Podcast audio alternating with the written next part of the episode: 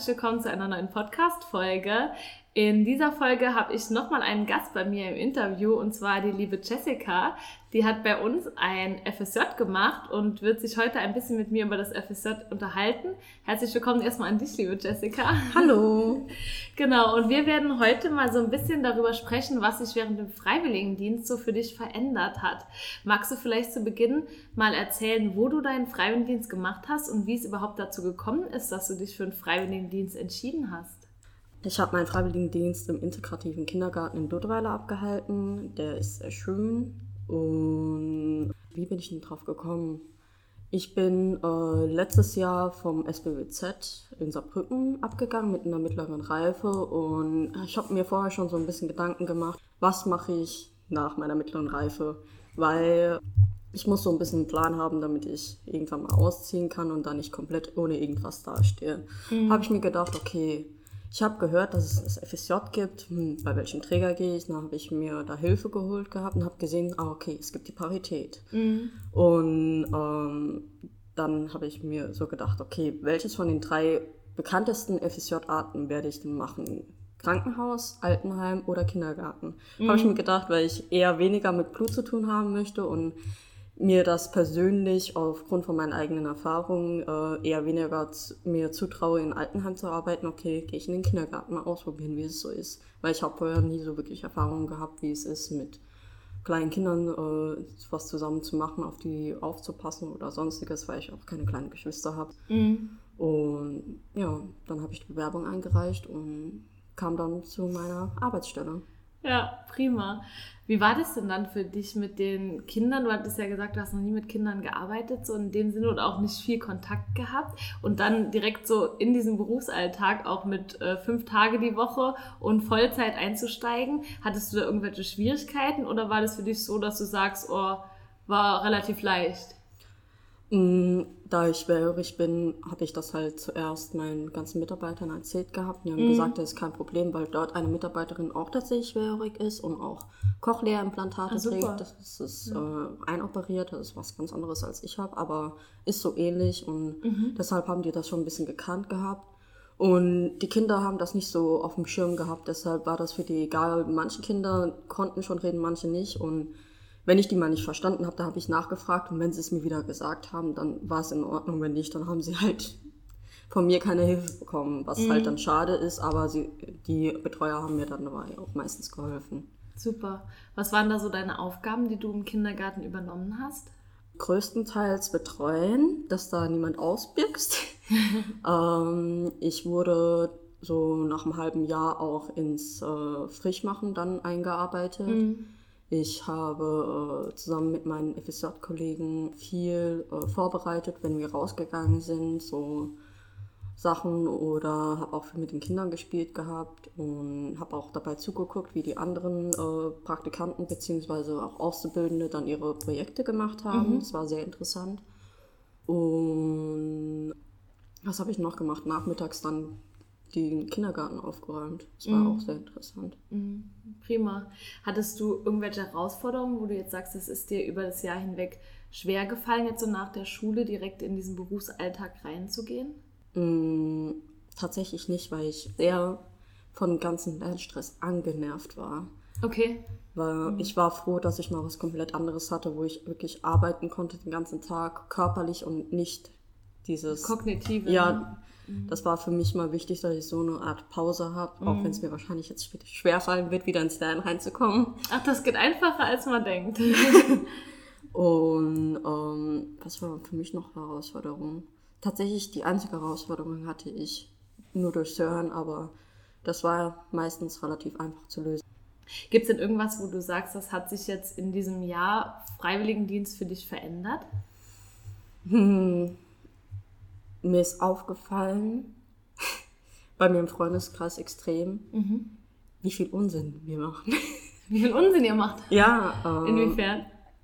So Sachen wie richtig am Tisch sitzen, nicht mehr am Essen, äh, irgendwie mit Sachen spielen. Ich habe gemerkt, dass es mir irgendwann auf die Nerven gegangen ist, weil ich das den ganzen Tag die Kinder daran erinnern musste, Mhm. Dass sie mal ein bisschen ruhiger sind, damit wir dann mit dem Essen anfangen können oder mhm. wenn wir irgendwas zusammen mit den Kindern gemacht haben, was sie fördert, dass sie sich darauf konzentrieren Und was mich dann bei meinen Freunden genervt hat, die jetzt zum Glück nicht mehr so, weil ich das ausgehändelt habe, wenn äh, ich mit denen geredet habe, dass sie mir nicht direkt zugehört haben.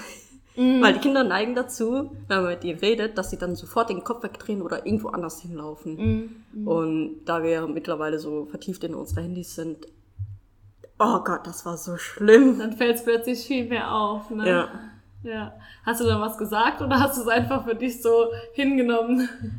Beim ersten Mal habe ich was gesagt gehabt, irgendwann habe ich mir so gedacht, okay, einfach Arbeit von Privatleben unterscheiden, dann geht das. Ja. Prima. Kannst du sonst noch so eine Veränderung auch in dem Berufsalltag feststellen, so zu Beginn von deinem Freiwilligendienst und gegen Ende? Ähm, ich wusste am Anfang nicht so richtig, wo mein Platz ist und was ich machen soll. Gegen mhm. Ende habe ich wirklich ziemlich gut ausgeholfen, vor allem wegen Corona. Da konnte mhm. ich, also ich war ein sehr wichtiger Bestandteil vom Alltag dort Schön. und die waren auch froh, dass ich da war. Auch die Kinder, die haben sich super gefreut, als sie gehört haben, dass ich dann nochmal da ein Jahr bin. Mm. Auch nur für drei Tage die Woche, aber die haben sich richtig gefreut. Mm, super. Du hast gerade schon angesprochen, du bleibst dann auch in der Einrichtung drin. Mhm. Wie geht es denn für dich jetzt weiter nach dem FSJ? Ich werde ähm, aufgrund meiner Ausbildung dort äh, in derselben Arbeitsstelle ein Vorbereitungsjahr machen mhm. und da habe ich mich, mir Gedanken gemacht, wo ich das machen könnte und dann dachte ich mir, ja, kann ich dann vielleicht dort machen und habe da halt nachgefragt gehabt und dann mhm. wurde alles geklärt. Ach, sehr schön, ja. Sowohl für dich auch dann so das Bekannte und du bist ja jetzt auch eingearbeitet und weißt, wie die ganzen Prozesse ablaufen, mhm. was dir natürlich auch super die Arbeit erleichtert. Ja. Und die Kinder, die im Kindergarten dann auch noch da sind, freuen sich natürlich, dich auch nach den Ferien dann wieder zu sehen und begrüßen zu können. Ja. Ja, schön. Du hattest ja auch während dem Freiwilligendienst äh, diese Seminare und Bildungstage ja. gehabt.